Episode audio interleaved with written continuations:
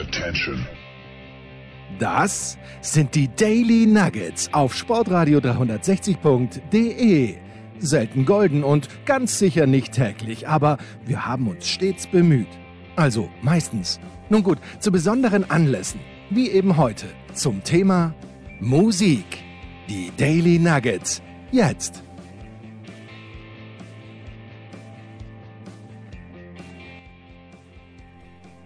Es ist mal wieder Sonntag, Nachmittag. Es ist Zeit für Musikradio 360. Wir befassen uns mit allem, was Spaß macht rund um die Welt der Musik. Und ja, was machen wir hier? Wir machen vor allen Dingen das, was die Hörer wollen. Das ist doch die Wahrheit. Und was ist neulich passiert? Bei Facebook gab es eine Nachricht von unserem Stammhörer Stefan Neisen, der schreibt: Mensch, mach doch mal endlich was über Tom Petty. Und zugegebenermaßen, es war nicht das erste Mal, dass er sich zu dem Thema gemeldet hatte, ich hatte es schon auf dem Zettel stehen. Aber das Problem war, ich wusste gar nicht so richtig, mit wem ich über dieses Thema eigentlich reden sollte. Da gab es keinen äh, Kollegen, der mir da spontan eingefallen ist. Aber quasi zeitgleich mit dem äh, Beitrag von Stefan Neißen bei Facebook habe ich äh, das neue Death Forever Magazin aus dem Briefkasten gezogen. Ihr wisst, Death Forever ist dieses Heavy Metal Magazin, wo wir schon mehrere Gäste hatten, zum Beispiel neulich Neudi, den Drummer von Trance oder Manila Road und äh, natürlich auch schon mehrfach Frank Albrecht, ein Magazin, das sich hauptsächlich mit Heavy Metal befasst. Aber im aktuellen Heft gibt es auch einen dreiseitigen Karriereüberblick über die Veröffentlichung von Tom Petty. Und da habe ich gedacht, da habe ich doch meinen Gesprächspartner. Ich frage doch einfach mal nach, denn der Autor des Artikels heißt Tobi Schaper. Und den haben wir engagiert. Freut mich sehr, Tobi, dass du Zeit hast, heute bei uns äh, mit dabei zu sein. Du bist also Autor beim äh, Death Forever und schreibst außerdem fürs Visions Magazin, das sich ja äh, so ein bisschen mit der Alternative äh, Rock-Szene befasst und auch dann so ein bisschen in äh, die Metal-Richtung reingeht. Und außerdem machst du beim RBB Radio bei rbbfritz.de. Kannst du uns darüber ein bisschen mehr erzählen, bitte? Äh, eine Radiosendung bei Radio Fritz, genau öffentlich-rechtliches äh, Radio vom, vom Rundfunk Berlin-Brandenburg. Die läuft äh, jeden Donnerstag um 21 Uhr und es gibt immer noch mal eine Wiederholung montags. Und kann man das dann da auch noch äh, nachträglich hören, wenn, das, wenn die Sendung vorbei ist? Oder genau, ist die Sendung kann man auch immer noch eine äh, Woche im, äh, nachträglich hören. Bis, bis die nächste Sendung online geht, kann man die auch auf fritz.de immer noch nachhören, die aktuelle Sendung. Okay, also wer sich für Neuigkeiten aus der Welt der, der großen, weiten Welt des Heavy Metal äh, interessiert, der ist da richtig. Ähm, wer sich dann jetzt aber für Tom Petty interessiert, ist ja nicht zwangsläufig ein, äh, äh ein äh, Heavy Metal Fan. Äh, lass mich mal noch folgende Frage äh, stellen zum Death Forever, das ja jetzt ähm, tatsächlich auch ein Magazin ist, das sich sehr viel über Heavy Metal oder fast ausschließlich über Heavy Metal definiert. Aber mir ist schon im, in der Jahreshitparade, wo die Mitarbeiter ihre Lieblingsplatten ähm, äh, ähm, dann ähm, äh, aussuchen und Ranglisten gibt, aufgefallen, dass dann Bruce Springsteen aufgetaucht ist. Das war früher eigentlich undenkbar. Was ist denn da passiert? Kannst du mir das erklären?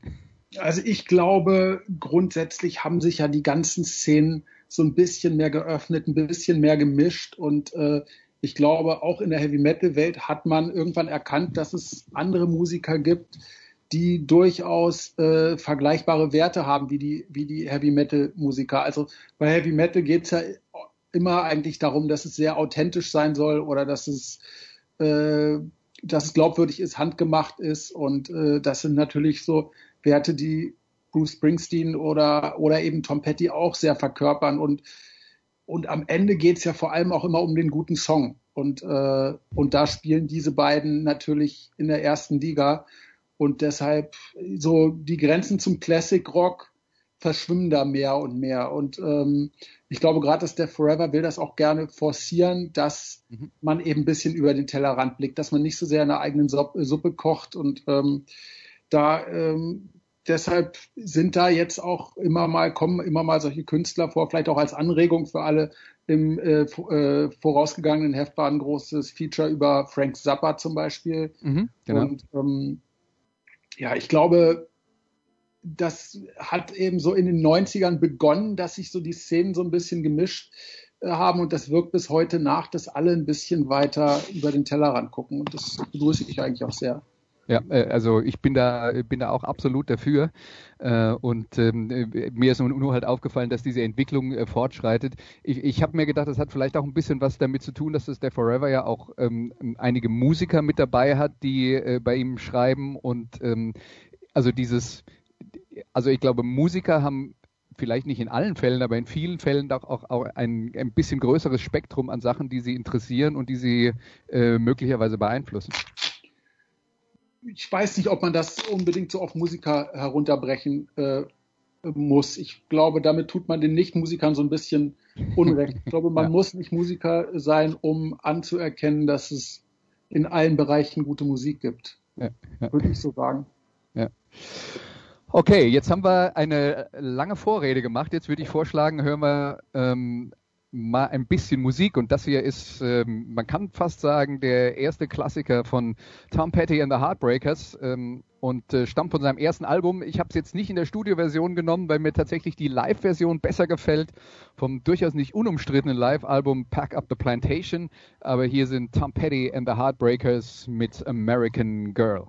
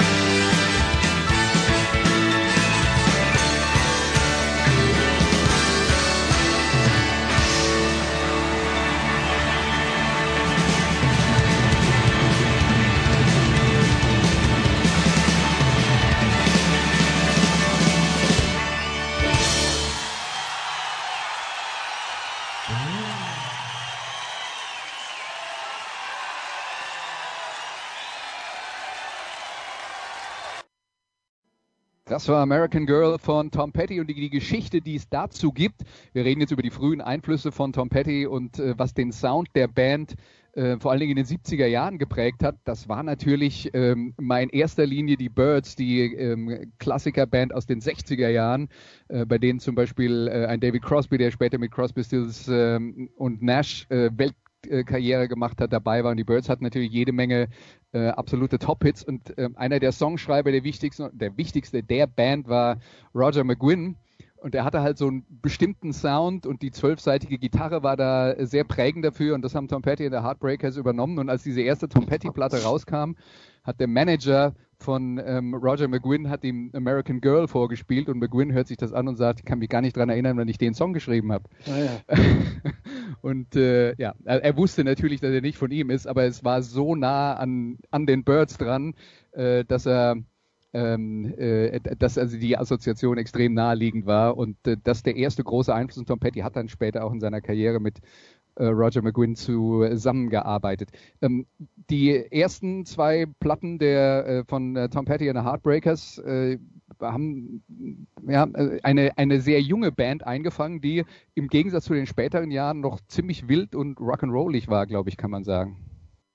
Ja, das äh, nehme ich ähnlich wahr. Interessanterweise finde ich ja, äh, dass dieser, dass der Birds-Einfluss und dieses äh, klassische Amerikaner-Ding er in der Karriere von Tom Petty immer weiter äh, zugenommen hat. Also äh, so die ersten Platten sind ja eben noch rock'n'rolliger und da hört man auch immer noch viel britischen Sound drin, finde ich.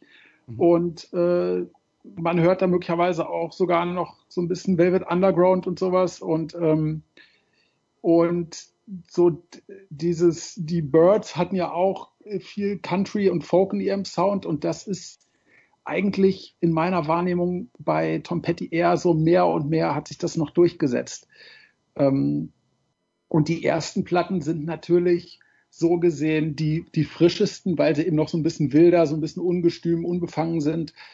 Aber ich persönlich schätze an Tom Petty ja eher gerade das abgeklärte und das total zurückgelehnte und äh, so ein bisschen über den Dingen stehende. Mhm. Reden wir dann gleich auch ein ähm, bisschen mehr in, äh, im Detail drüber, ähm, aber äh, schauen jetzt erstmal noch ein bisschen auf die äh, auf die frühen Jahre und die Entwicklung der Karriere. Also Tom Petty hat zwei Platten gemacht. Äh, die erstmal vor allen Dingen in England gut ankam, gar nicht so sehr in Amerika.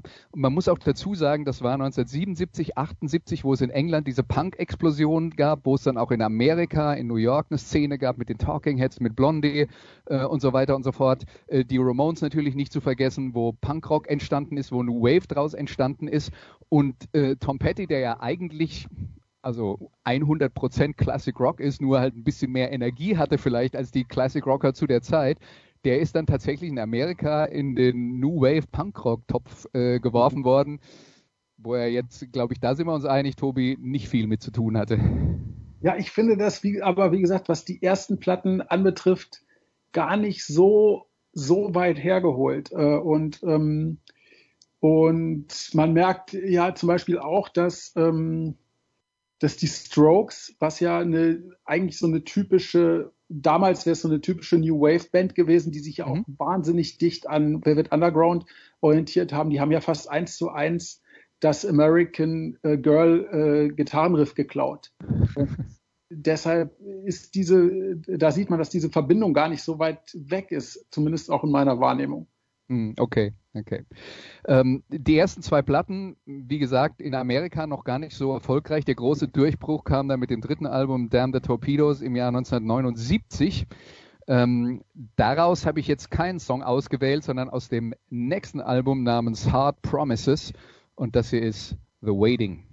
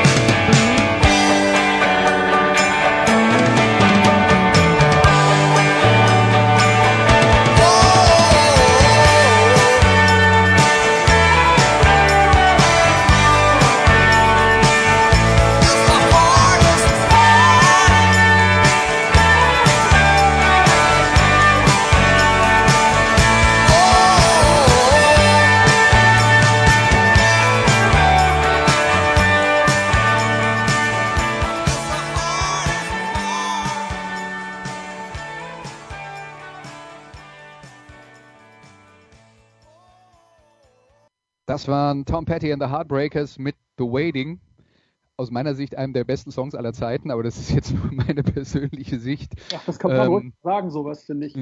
ja, absolut. Also ähm, das und der nächste, die würden auf jeden Fall, wenn ich mich entscheiden müsste, was meine absoluten Lieblingssongs von Tom Petty sind, würde es mir echt schwer fallen. Das wäre wahrscheinlich tagesformabhängig. Aber The Waiting, äh, absolut grandios, eine Platte. Ähm, die, äh, die er aufgenommen hat. Ähm, äh, man muss dazu sagen, wenn man jetzt so ein bisschen auf seine Geschichte schaut, er war schon immer tatsächlich so ein bisschen ein Nonkonformist und hat nicht immer alles mitgemacht. Er hat sich nach Damn the Torpedoes mit der Plattenfirma überworfen, beziehungsweise nach der zweiten Platte schon, wo es äh, darum ging, wer eigentlich die äh, Rechte an seinen Songs hat. Da hat er sich durchgesetzt und bei Hard Promises, da war er schon ein richtiger Topstar, weil äh, dieses Damn the Torpedoes Album war Nummer zwei in den amerikanischen Albumcharts, als das noch was bedeutet hat. Und ähm, die nächste Platte sollte dann quasi eine Preiserhöhung für LPs einläuten. Damals sollten die äh, LPs von 9 Dollar auf 10 Dollar äh, verteuert werden und Tom Petty war quasi das Aushängeschild dafür. Und er hat gesagt, das macht er mit meinem Namen, das macht er nicht. Ja? Und äh, auch da hat er sich durchgesetzt. Also er ist ein, es ist kein Zufall, dass der Mann hinterher mal einen Song geschrieben hat, der I Won't Back Down äh, heißt, nämlich ich äh, werde nicht nachgeben. Das hat er auch in diesem Fall nicht getan. Mhm. Ja, und äh, Hard Promises, Tobi, dann äh, eine Platte, die, die den, äh, den Erfolg zementiert hat. Also das war, man könnte sagen, die erste Hochphase von Tom Petty and the Heartbreakers nach Damn the Torpedoes, wo die sich wirklich als Arena-Rockband in den USA äh, etabliert haben. Ja, absolut nachvollziehbar. Ja, und ähm, bei, äh, bei Hard Promises gab es dann schon äh, die eine oder andere Diskussion, äh, dass äh, Leute gesagt haben, oh, äh, mit dem Songwriting bin ich jetzt diesmal nicht so gut wie bei Damn the Torpedoes. Äh, die Band hat selbst gesagt, es gibt eine Dokumentation auch dazu, die Band hat selbst gesagt, in dieser Phase haben wir gar nicht so die große Entwicklung mitgemacht. Siehst du das auch so, dass das dann eine Phase war, die, die sagen wir mal, einen Sound etabliert hat, aber eben genau das und den dann auch beibehalten hat? Äh, ich würde das tatsächlich auch so sagen. Ich würde sagen, die, die Platten sind, diese beiden Platten, die du jetzt erwähnt hast, äh, Damn the Torpedoes und Hard Promise, sind relativ gleichwertig. Es ist vielleicht so ein bisschen Stagnation auf hohem Niveau und es äh, mussten dann erst später wieder andere äh, Einflüsse, vor allem durch Produzenten kommen, die dann mal positiv waren und mal auch ne eher negativ. Hm. Was war eigentlich deine erste Tom Petty Platte, die du äh, gekauft hast? Ich meine, ähm, das war äh, Into the Great Wide Open. Okay. Anfang der 90er ähm, lief das ja viel im Radio. Einfach ja. auch bei mir in der Provinz äh, ja. selbst äh, lief das im Radio. Und ähm, ich habe damals äh, noch vor allem ähm, Metal und äh, Punkrock gehört und sowas. Und aber durch, ähm, durch Bands wie, also durch die Grunge-Welle, die da ja auch gerade äh, angelaufen ist, war ich schon so ein bisschen offener für andere Sounds. Ich habe das immer wieder im Radio gehört und festgestellt, dass mir das dann doch irgendwie ziemlich gut gefällt und äh, habe mir dann so ein bisschen heimlich diese CD gekauft. ja. Und die auch sehr viel gehört Anfang der 90er, muss ich sagen. Ja, ja. Ja, das war, ähm, äh, das war natürlich eine Zeit, ich kann mich erinnern, ich habe, äh, ich glaube bei der Into the Great Wide Open habe ich, äh, im, ich habe ein Jahr in den USA studiert und äh, das war ja die MTV-Hochzeit und die Platte ist natürlich auch rauf genau, und runter gelaufen. Das war unfassbar. Ja, da lief genau. dann ja, ähm, lief dann, liefen dann ja die Videos, lief das, äh, gerade das zu Into the Great Wide Open zum Titelsong, lief ja. dann ja da wirklich zwischen Soundgarden und Nirvana in Heavy Rotation. Und genau, das, ja das hat natürlich dazu beigetragen, dass Tom Petty dann auch so ein bisschen als cooler wahrgenommen wurde. Auch bei, ich war ja damals dann gerade irgendwie 17 oder sowas. Ja. Also, das Video mit Johnny Depp und Faye Dunaway, einem jungen Johnny Depp, muss man dazu sagen. Ja. Ähm, wir machen jetzt noch mal einen Schritt zurück, weil die nächste Platte, um die es jetzt geht, von der ich ein Stück ausgesucht habe, ist eine, von der man sagt, naja, die ist eigentlich nach dem, was vorher war, nur so, naja, das war aber meine erste. Nämlich Long After Dark. Und äh, die ist rausgekommen äh, 81 oder 82 und ähm, war tatsächlich eine, wo er zum ersten Mal so angefangen hat, ein bisschen zu äh, experimentieren. Ähm, äh, you Got Lucky ist tatsächlich ein, ein Versuch, ein Synthie-Pop-Stück äh, zu machen. Äh, ein Versuch, der relativ einmalig geblieben ist, wenn ich das, äh, zum Glück, wenn ich das dazu sagen darf. Ja, und äh, ich finde trotzdem, dass auf der Platte einige herausragende Songs dabei sind und dann eben noch einer, den ich wirklich absolut liebe und der heißt Straight into Darkness.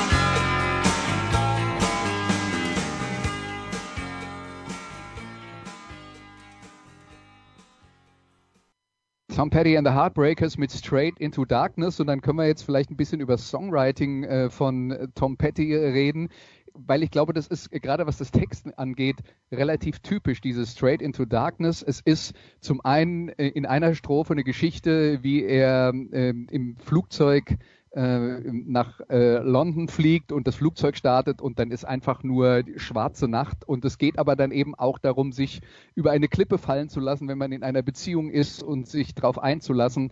Ähm, also es sind viele Bilder, die da zusammengebracht werden. Es ist keine durchgehende Geschichte, sondern Elemente, die man zusammensetzt und wo auch noch so viel frei ist, dass, glaube ich, jeder was für sich selber finden kann und rein interpretieren kann. Mhm, mh, mh.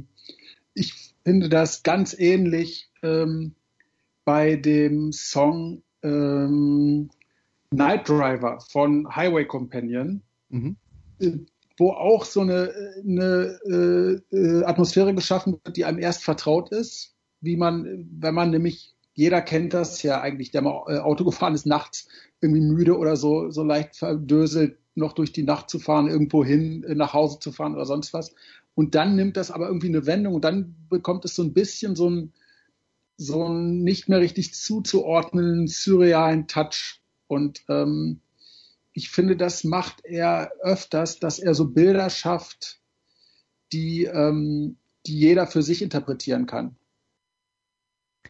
Ja, und dies damit auch allgemeingültig machen. Ich meine, wenn er eine äh, Geschichte erzählt und eine Position darin einnimmt, dann gibt er halt dem Hörer was vor. Und so ist der Spielraum, dass jeder Hörer äh, tatsächlich was damit assoziiert. Ja? Vielleicht hört sich ja. jemand das an und hat tatsächlich eine andere Assoziation äh, daran als die, die, die du jetzt hast oder das, was ich jetzt da in Straight into Darkness rein interpretiere. Kann natürlich Ab auch sein. Absolut. Es gibt total viele Songs, äh, die ich höre und die mir, äh, die mir lyrisch unheimlich gut gefallen, obwohl ich keine Ahnung habe, was er damit meint. Also, ja, ja. wo das einfach so Sätze sind, die, äh, die für sich die mich für sich ansprechen, die ich aber gar nicht in so einem Gesamtzusammenhang des Songs unbedingt bringen kann. Und äh, das ist, dass, äh, dass halt durch die Wörter dann eher Atmosphären geschaffen werden, als, äh, als wirklich präzise was äh, irgendwie auf den Punkt gebracht wird. Was ich total in Ordnung finde. Ja, Jetzt sind wir dann also in den 80er Jahren angelangt äh, mit Tom Petty and the Heartbreakers. Muss ich auch dazu sagen, die drei Songs, die wir bis jetzt gehört haben, die habe ich ausgesucht. Tobi hat es ja vorhin schon mal angedeutet, ähm, dass ihm die spätere Phase von Tom Petty and the Heartbreakers ähm, sogar noch besser gefällt, noch mehr bedeutet. Und ähm, da kommen wir jetzt dann langsam hin, reden aber kurz vielleicht noch ein paar Worte über die 80er Jahre. Da gab es das Experiment mit der Southern Accents Platte, das, ähm, sagen wir mal, äh, halb misslungen war. Vor allen Dingen hat es auch eine Ewigkeit gedauert, bis das Ding fertig war. Sich zwischendurch noch vor lauter Frust bei einem Schlag gegen die Wand die Hand gebrochen. Das, auch das hat nicht dazu geführt, dass das äh, schneller ging. Es gab äh, äh, Touren mit äh, Bob Dylan. Es gab eine Platte namens Let Me Up, I've Had Enough, wo dann auch tatsächlich man an den Verkaufszahlen in den USA äh, gemerkt hat, dass da so eine, so eine gewisse Petty-Müdigkeit ähm, aufgekommen war. Ähm, also das war ein ganz gefährlicher Punkt in seiner Karriere. Was ist denn dann passiert? Also ich finde, ähm, äh, was die beiden Platten, die du gerade erwähnt hast, ich finde Southern Accents ist so äh, eigentlich die orientierungsloseste Platte. Da hat man gemerkt, er muss irgendwas Neues machen und hat sich dann ja für, für einige Songs mit äh, Dave Stewart von den Eurythmics zusammengetan, was für meine Ohren überhaupt nicht funktioniert hat, weil äh, der dann da einen Sound für, zu entwickelt hat, eine Produktion zu entwickelt hat, die überhaupt nicht zu Tom Petty und gar nicht zu den Songs passt. Deshalb ist das so ein bisschen das Album, wo ich meine, das müsste man eigentlich nochmal komplett neu aufnehmen. Ist jetzt natürlich nicht mehr möglich, aber weil, äh, um zu sehen, was eigentlich für ein Potenzial in den Songs steht, äh, steckt, weil so werden die völlig von der, äh, von der Produktion in den Hintergrund gedrückt. Und äh, Let Me Up, I, I've Had Enough, das wollte, damit wollte er das ja so ein bisschen wieder aus gut machen, hatte man den Eindruck. Aber ich finde, da spricht der Titel auch Bände. Da war dann so, da war irgendwie die Luft raus so ein bisschen. Und dann musste erst was Neues passieren. Und das war dann ja ähm, das Aufeinandertreffen mit Jeff Lynn von ELO, ähm, der ähm, und, und dazu auch noch äh, so ein bisschen die jetzt nicht die Trennung von seiner Band äh, von den Heartbreakers, aber er hat das nächste Album dann mit Jeff Lynn mehr oder weniger äh, als Soloalbum aufgenommen, äh, die beiden zusammen. Und sie haben dann nur einzelne Musiker dazugeholt, um jeweils nochmal einzelne Spuren einzutreten und äh, einzuspielen. Und zum Teil auch ähm, eben Musiker von den Heartbreakers. Und auf einmal hat das hat es alles wieder funktioniert und alles Sinn ergeben, weil der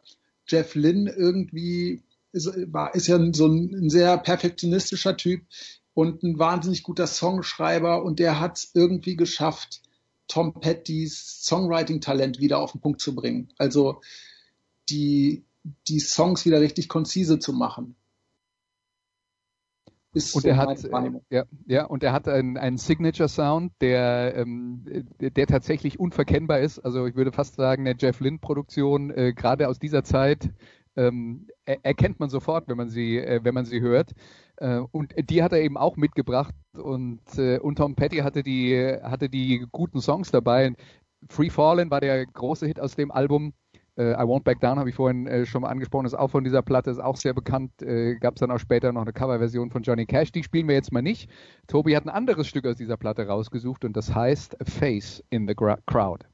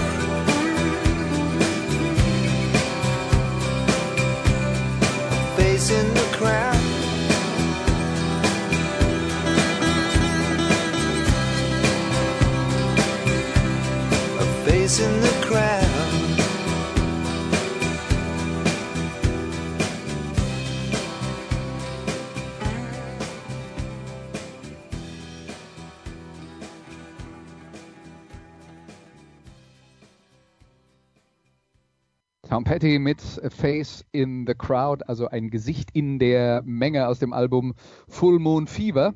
Und äh, ja, damit, damit äh, wurde dann äh, quasi das große Comeback äh, oder die zweite Hochphase, kann man dann sagen, eingeläutet, wenn man äh, Damn the Torpedoes als den Ankerpunkt der ersten Hochphase nimmt, ist äh, Full Moon Fever sicher der Ankerpunkt der zweiten Hochphase.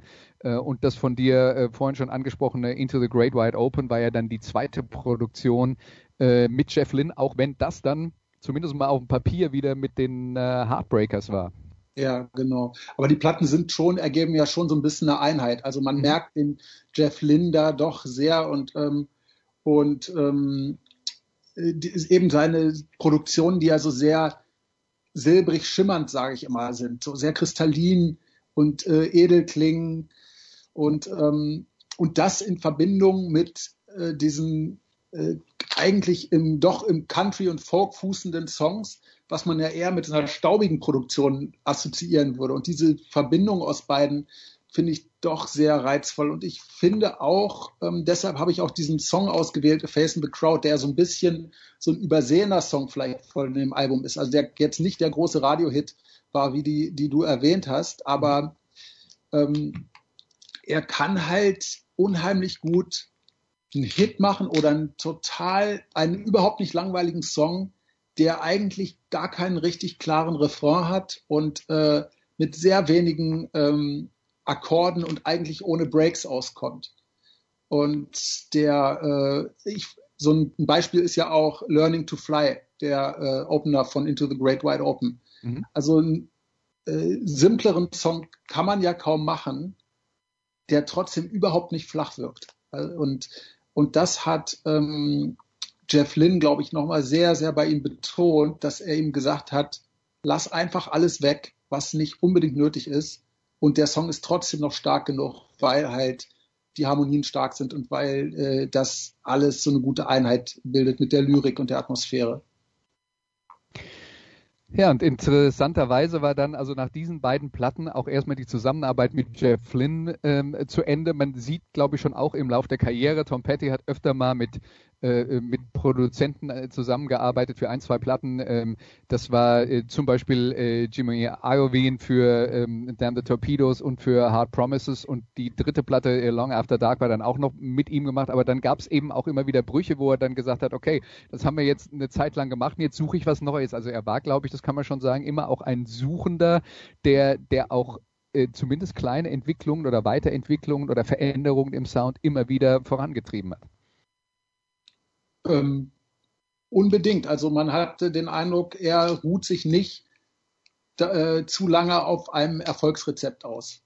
Ja. Also er, er hat sich dann immer, er ist ja auf der einen Seite sehr beständig gewesen, so in sein, äh, vor allem finde ich in den späten Jahren in, der, in dem Durchschnittsniveau des Songwritings gibt es keinen, der, äh, der das so lange durchgehalten hat auf so einem Niveau.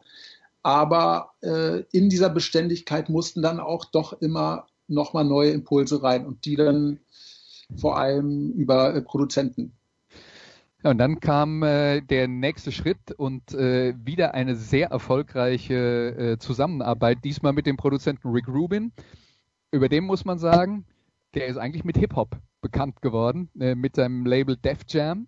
Äh, hat da äh, zum Beispiel die Beastie Boys groß gemacht als Produzent, hat dann aber als äh, jugendlicher Heavy Metal Fan schon äh, immer auch viel härtere Musik gehört, hat dann Slayer verpflichtet, also die äh, Thrash Metal Legende, äh, und hat die dann auch produziert und sich damit dann den Weg geschaffen, den Weg gebahnt in andere Sachen und hat in, inzwischen ja komplett äh, eine, eine, eine riesige Bandbreite gemacht. Er hat die letzte Black Sabbath Platte gemacht, er hat mit Johnny Cash zusammengearbeitet in dessen äh, ähm, Phase, als er nochmal eine, äh, ein, ein Hoch hatte in, in den letzten Jahren äh, seines Lebens. Er hat sogar mit Neil Diamond zusammengearbeitet und über diese ähm, Johnny Cash-Verbindung äh, kam dann eben auch äh, die Zusammenarbeit mit Tom Petty, äh, weil Petty und die Heartbreakers bei Cash äh, auf, äh, auf dessen äh, Rick Rubin-Platten dann teilweise eben als Begleitband fungiert haben.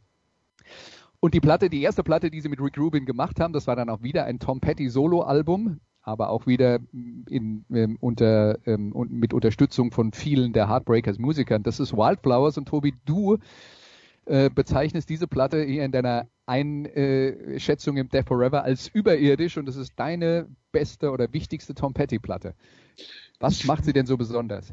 Ich würde auch sagen, ich bin, äh, das ist jetzt keine exklusive Meinung. Ich glaube, das ist äh, eine ziemliche Konsenssicht. Mhm. Ähm, aber also, ich finde, die Platte deckt einfach alles ab, was äh, an Tom Petty gut ist und was an, an amerikanischer Rockmusik gut ist. Also es ist für mich so eine eigentlich eine quintessentielle Platte. Und, ähm, und da auch wieder mit äh, diese Verbindung mit äh, ähm, Rick Rubin, die da äh, zustande kam, die einfach so ein Perfect Match war. Äh, und die, glaube ich, aber nicht so gut wäre, ge geworden wäre, wenn nicht Jeff da die Vorarbeit ge ähm, geleistet hätte und Jeff Lynn nicht zwei Platten lang Tom Petty geschult hätte, darin, sein Songwriting nochmal zu optimieren. Und da konnte sich dann ähm, Rick Rubin quasi draufsetzen, hatte diesen, äh, diesen neuen Tom Petty, der diesen Perfektionismus ein bisschen verinnerlicht hatte, konnte den dann aber in ein etwas organisch, in, in etwas organischeren Sound äh, kleiden, der halt nicht so, äh, nicht so glatt klingt wie der von Jeff Lynn, sondern doch auch noch ein bisschen mehr nach Holz und nach Lagerfeuer und nach Wald und nach Wiese. Und, ähm, und die Verbindung aus diesen beiden, ähm, aus diesen beiden Produzenten, also eben der Jeff Lynn schwingt da irgendwie noch mit, die äh, hat einfach so für mich ein Meisterwerk erschaffen. Und ähm, der ähm, Rick Rubin, was, was mir kürzlich erst so bewusst geworden ist, ist, dass Rick Rubin, der wirkte ja damals irgendwie schon wie so ein alter, weiser Mann, der jeden ähm, Künstler unter seine Fittiche nehmen kann, das Beste aus dem rausholen kann. Aber der war da ja dann erst 30 und er war ja erst 23, als er Rain and Blood von Slayer produziert hat, was ich total abgefahren finde. Weil, äh, weil der eben wahrscheinlich auch durch seinen Rauschebart und so wirkte der schon immer, hatte der schon immer so was Ikonisches, wo man gedacht hat, ähm, der, der nimmt sich jetzt, der nimmt den Tom Petty jetzt unter seine Fittiche und, und bildet den so richtig aus. Aber am Ende war er ja viel, viel jünger als Tom Petty zu dem ja. Zeitpunkt. Ich glaube, was man über Rick Rubin sagen kann, äh, und es gibt auch Musiker, die versucht haben, mit, mit ihm zusammenzuarbeiten, wo das überhaupt nicht funktioniert hat. Ähm, aber ähm, was man über Rick Rubin schon sagen kann, ist bei den Leuten, die ihm halt, glaube ich, auch emotional dann was bedeutet haben, und das waren Patty und Johnny Cash und äh, ähm, äh, also die sind da typisch für. Er hat wirklich auch nochmal so eine Essenz rausgefiltert. Mhm aus dem, äh, was da war. Ne? Und äh, bei, bei Johnny Cash vielleicht noch mehr, äh, als, ähm, äh, als bei Tom Petty, weil, weil er Johnny Cash, der ja so ein bisschen auf der Suche nach sich selbst war, ihm einfach wieder gezeigt hat, was er eigentlich ist und was er sein kann. Naja, und er hat vor allem für Johnny Cash dann mit dem ersten American Recordings Album so ein Album gemacht, was Johnny Cash eigentlich immer gerne machen wollte, aber wo alle äh, Plattenfirmen gesagt haben, nee, das brauchen wir von dir nicht. Er war eher so ein bisschen abgehalftert und, und dann eine Platte, eine reduzierte Platte nur mit Stimme und Gitarre das wollte keiner machen. Und, und äh, Rick Rubin hat gesagt, genau das bist du. Also da haben sich zwei auch gefunden am Ende. Ja.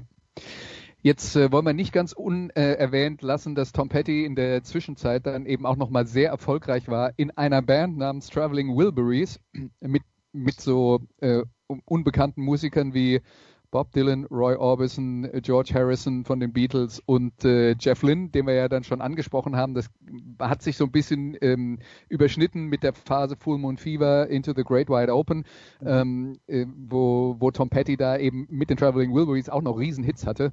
Äh, die haben dann ja nur zwei Platten aufgenommen, weil Roy Orbison nach der Aufnahme der ersten Platte, wenn ich mich recht erinnere, dann äh, auch ähm, ziemlich unerwartet verstorben ist. Und äh, ja, also das äh, ein, ein weiterer Nebengleis in der Karriere von Tom Petty. Und äh, über Wildflowers haben wir jetzt gerade geredet. Von der Platte haben wir, äh, hast du keinen Song ausgesucht, ähm, aber auch viele dabei, die man schon kennt. Und wir spielen jetzt äh, vielleicht lieber mal noch was äh, aus der neueren Zeit, was nicht so bekannt ist, vom Album The Last DJ aus dem Jahr 2002. Hier ist Like a Diamond.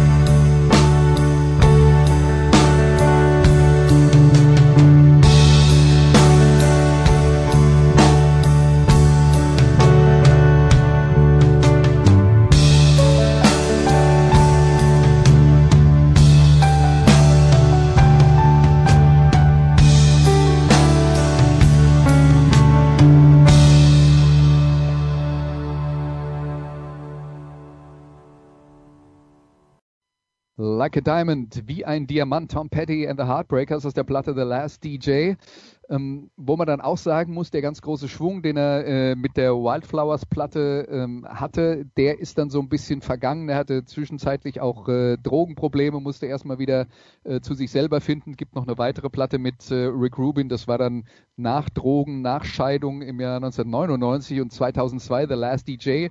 Nennen wir es mal ähm, ein Statement von Tom Petty über die Unzufriedenheit ähm, mit, äh, mit der damals äh, aktuellen Welt und gerade in Bezug auf Radio und, äh, und Musikbusiness. So kann man das sagen. Ich äh, wollte gerne noch anfügen, ich hatte diesen Song speziell ausgewählt, weil ich finde, dass der so ein unglaublich gutes Gitarrensolo enthält. Mhm. Ähm, und weil man bei Tom Petty auch nicht übersehen darf, dass dieses Gitarrensolo gespielt von Mike Campbell, der äh, sein treuer Gitarrist immer an seiner Seite war.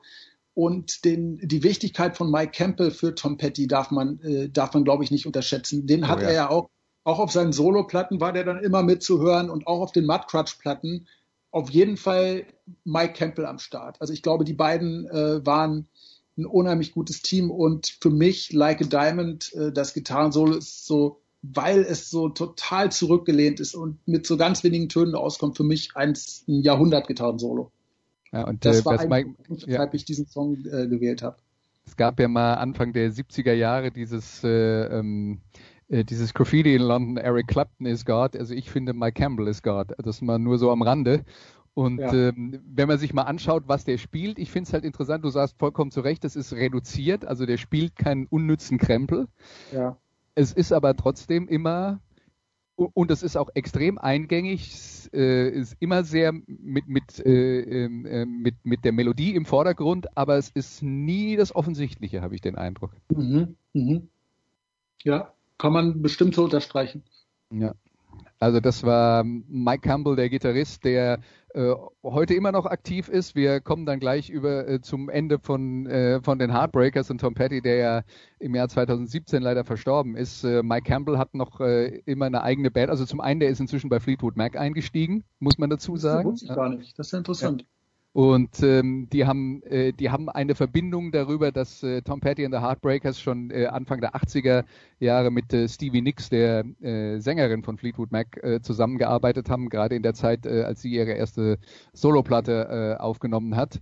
Und äh, ja, äh, außerdem hat er eine, eine, Solo, also eine eigene Band, die nennt sich The Dirty Knobs und haben eine Platte veröffentlicht. Ähm, kann man gerne mal reinhören. Ist, glaube ich, ein bisschen äh, zupackender als vieles von dem, was äh, Tom Petty macht, also ein bisschen äh, heftiger und äh, weiß nicht, wie man sagen soll, erdiger, nicht so schwebend.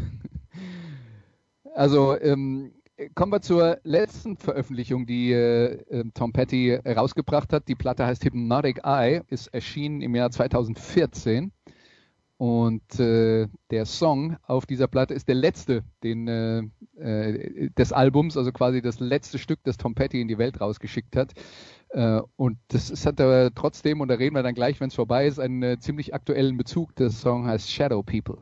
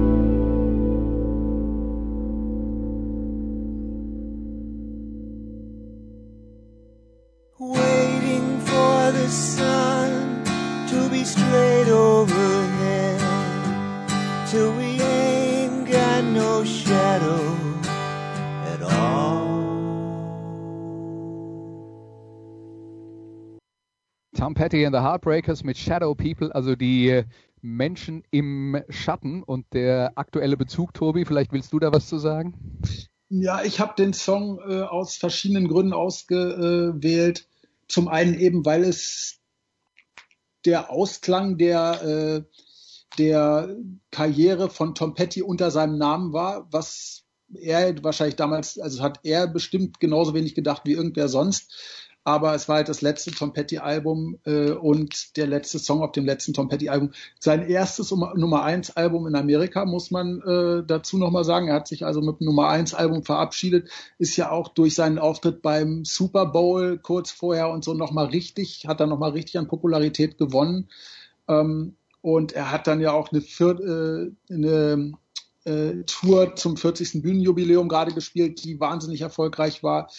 Und dann eben äh, sich mit diesem Album verabschiedet, mit diesem Song verabschiedet, der äh, eben so einen leicht, leicht politischen Unterton hat. Man, äh, Tom Petty hat sich ja eigentlich wenig dezidiert politisch geäußert, aber eben in diesem Song geht es dann doch um die so ein bisschen die ähm, die schlummernden gefährlichen Leute, die ähm, so die ähm, die Leute, in denen irgendwas brodelt und eigentlich die, die später äh, dann Donald Trump gewählt haben, nämlich die äh, so, ein, so eine Art dumpfen Patriotismus vor sich her ähm, tragen, die, äh, die die Waffen zu Hause im Schrank stehen haben und die äh, sich äh, die durchdrehen, wenn jemand was gegen Amerika sagt und die äh, so tickende Zeitbomben sind. Und äh, darum geht es in diesem Song. Und das fand ich irgendwie ganz schön, dass er da nochmal so Stellung bezogen hat auf eine sehr subtile Art. Ja, Tom Petty, also mit seinem letzten Album Hypnotic Eye, äh, die Tour hast du angesprochen, äh, kurz nach Ende dieser Tour zum 40-jährigen äh, Bühnenjubiläum ist Tom Petty dann leider verstorben. Er hatte also wohl Knie, Knie- und Hüftprobleme, hat deswegen Schmerzmittel genommen und äh, viele Hörer wissen das vielleicht. In Amerika gibt's ja und äh, gab es vor allen Dingen äh, in den, in den äh, letzten zehn Jahren äh, tatsächlich eine große Heroinsuchtwelle, die durch Schmerzmittel entstanden ist, also auf Opoid-Basis. Ähm, äh, das ist dann, also das sind extrem starke Schmerzmittel, wo ähm, äh, gerade im Mittleren Westen sehr viele Leute dann angefangen haben, diese Schmerzmittel zu nehmen, um, um alle möglichen Probleme wegzubetäuben. Und äh, diese, diese ähm, Schmerzmittelepidemie oder wie immer man das nennen will, dann, äh, die hat leider viele Leben gekostet. Und auch zwei prominente Musiker, Tom Petty ist der eine und Prince ist der andere. Ähm, äh, Prince, der selbst auch wegen einer Hüft-OP, wenn ich mich recht erinnere, äh, Schmerzmittel genommen hat und dann äh, leider auch das richtige Maß nicht mehr äh, gefunden hat. Tom Petty, der ähm, definitiv äh, also man hatte nie den Eindruck, er wäre irgendwie am Ende seiner Karriere äh, angekommen und das wäre jetzt auserzählt. Also insofern tut das, glaube ich, richtig weh. Ja. auch hat, das hat mich auch richtig hart getroffen, muss ich sagen. Es kam dann ja noch nach, also es war ja nicht sein letztes wirkliches Album, es kam ja noch ein zweites Album von seiner Zweitband Mudcrutch mhm. nach dem Hypnotic Eye Album. Und die Mudcrutch Alben finde ich beide auch sehr empfehlenswert. Also ähm, die, ähm, ich finde die eigentlich nicht schwächer als die Tom Petty Alben und auch nicht wesentlich anders. Ja. Mudcrutch muss man dazu sagen, du hast jetzt gesagt, seine Zweitband, eigentlich war es die Erstband. Das war genau, die Band, die er ja. in Gainesville, Florida gegründet hat, ähm, mit denen er dann nach Los Angeles gezogen ist und da haben sie sich dann umbenannt und ein paar Musiker sind dann ausgestiegen oder mehr oder weniger von der Plattenfirma rauskomplimentiert worden.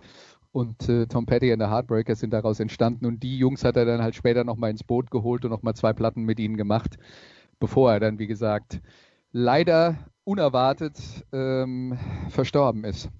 Ja, ja. Wahnsinn, wahnsinnig tragisch. Ja.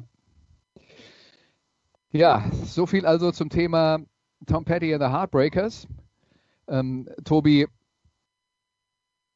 jetzt äh, bedanke ich mich mal, dass du dir die Zeit genommen hast, um oh, sehr, sehr äh, uns mitzumachen. Ähm, war, eine, war, war, eine interessante Diskussion und äh, ja, ich freue mich äh, auf äh, die nächsten Musiker, den du uns beim äh, Death Forever vorstellst und äh, verweise nochmal auf deine Radiosendung, äh, also ähm, beim rbb fritz.de und dann die, wie, ist der äh, äh, offizielle Titel der Sendung? Die Sendung heißt Stahlwerk. Stahlwerk, Stahlwerk. bei Radio Fritz. Stahlwerk bei Radio Fritz. Also, ja. ähm, da könnt ihr Tobi Schaper regelmäßig hören, wenn ihr Lust habt. Jetzt äh, sage ich vielen Dank an alle Hörer dafür, dass sie dabei geblieben äh, sind. Dann nochmal vielen Dank an Tobi und macht's gut. Bis nächste Woche. Ich sage auch nochmal vielen Dank, dass ich dabei sein durfte.